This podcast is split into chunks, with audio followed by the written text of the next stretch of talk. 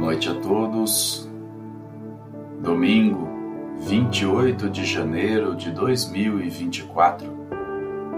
Com muita alegria e muito carinho, iniciamos mais uma atividade realizada pelos trabalhadores da Sociedade Espírita Allan Kardec de Goiôerê, no Paraná. O Evangelho no Lar.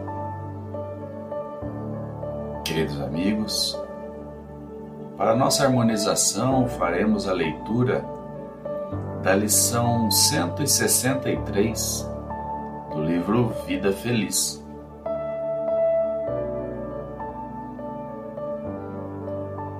Incessantemente busca a tua identidade real, isto é, descobre-te para o bem de ti mesmo constatarás que não és melhor nem pior do que os outros, mas, sim, o que te faças, isto contará. Com esta conscientização, perceberás que não tens direito a privilégios, nem sofres abandono da divindade. Tudo quanto te ocorra transforma em lição proveitosa para o teu crescimento espiritual, pois que para tal estás na terra. Amealha todas as conquistas e converte-as em lições de sabedoria, com que te enriquecerás de bênçãos. Ditado pelo espírito Joana de Ângeles, psicografia de Divaldo Pereira Franco. Queridos amigos, vamos orar.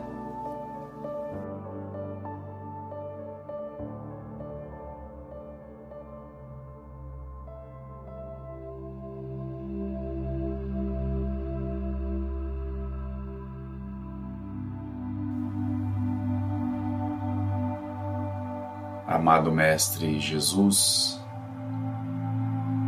amigo incondicional, de todas as horas, de todos os momentos. Agradecemos, Senhor, por mais este Evangelho no lar. Agradecemos por estarmos aqui em Teu nome, elevando os nossos pensamentos ao Teu Evangelho sob a luz da doutrina espírita. Assim, amado Mestre, Rogamos o vosso amparo para esta atividade, através dos benfeitores espirituais, para que possam nos inspirar a estarmos 100% aqui, abertos a receber as reflexões que serão postas nesta noite. Assim, Mestre amado, pedimos que permaneças conosco nesta atividade, hoje e por todo o sempre. Gratidão, Senhor. Que assim seja.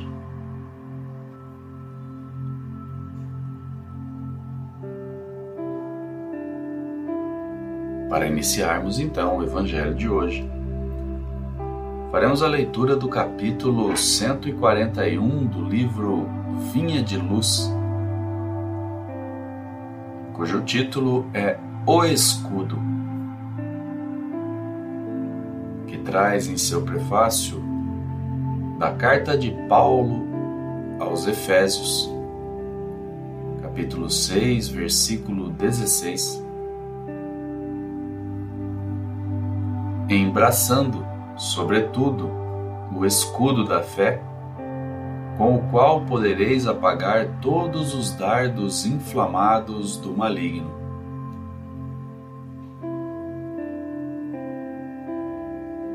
E assim, comenta o benfeitor Emmanuel,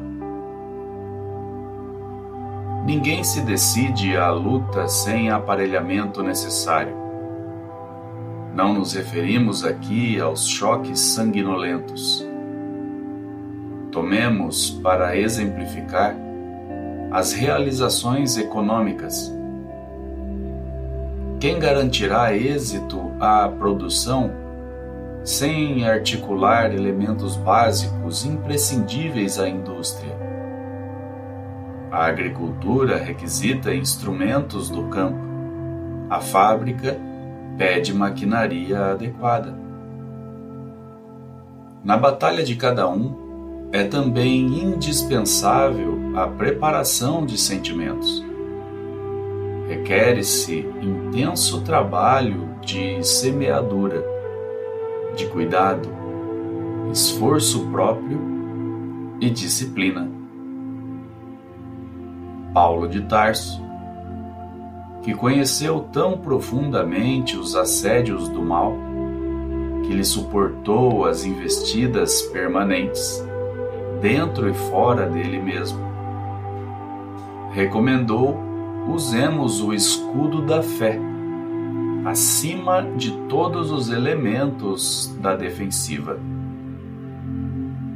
Somente a confiança no poder maior, na justiça vitoriosa, na sabedoria divina, consegue anular os dardos invisíveis inflamados no veneno que intoxica os corações.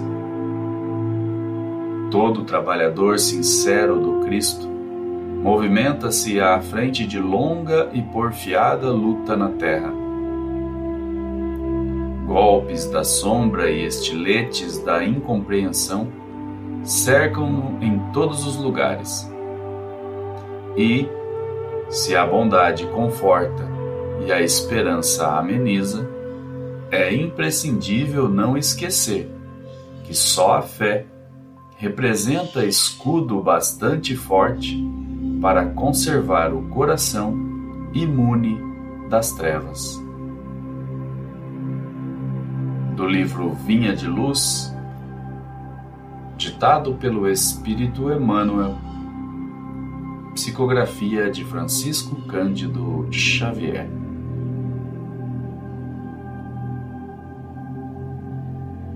Queridos amigos, e como já dizia Chico Xavier, tudo passa. Baseado nesta afirmativa, entendemos então que tudo é transitório aqui na Terra.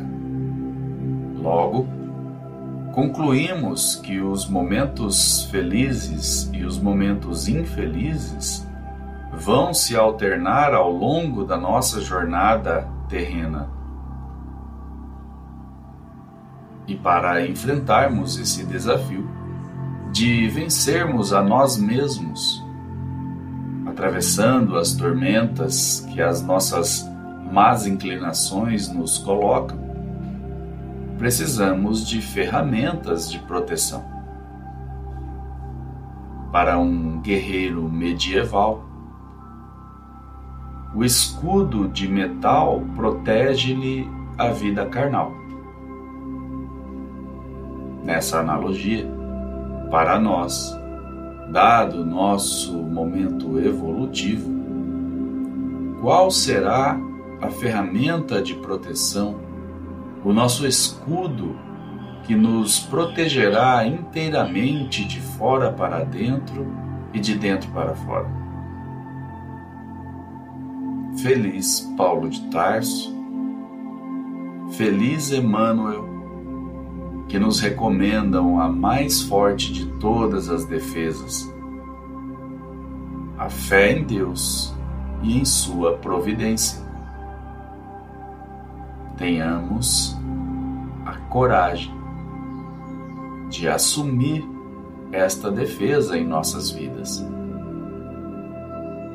Assim, queridos amigos, fechamos esse comentário com um trecho de O Evangelho segundo o Espiritismo, em seu capítulo 12, Amai os vossos inimigos, no item 8, quando trata se alguém vos bater na face direita, apresentar-lhe também a outra. Neste item 8, o Evangelho nos diz que somente a fé na vida futura e na justiça de Deus que jamais deixa impune o mal, pode dar ao homem forças para suportar com paciência os golpes que lhe sejam desferidos nos interesses e no amor próprio. Daí vem o repetirmos incessantemente: lançai para adiante o olhar. Quanto mais vos elevardes pelo pensamento acima da vida material, tanto menos vos magoarão as coisas da terra.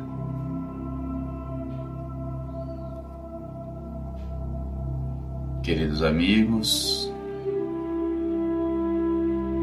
interiorizando estas reflexões de hoje, mantendo nossa sintonia com os benfeitores espirituais. Façamos agora a nossa prece final.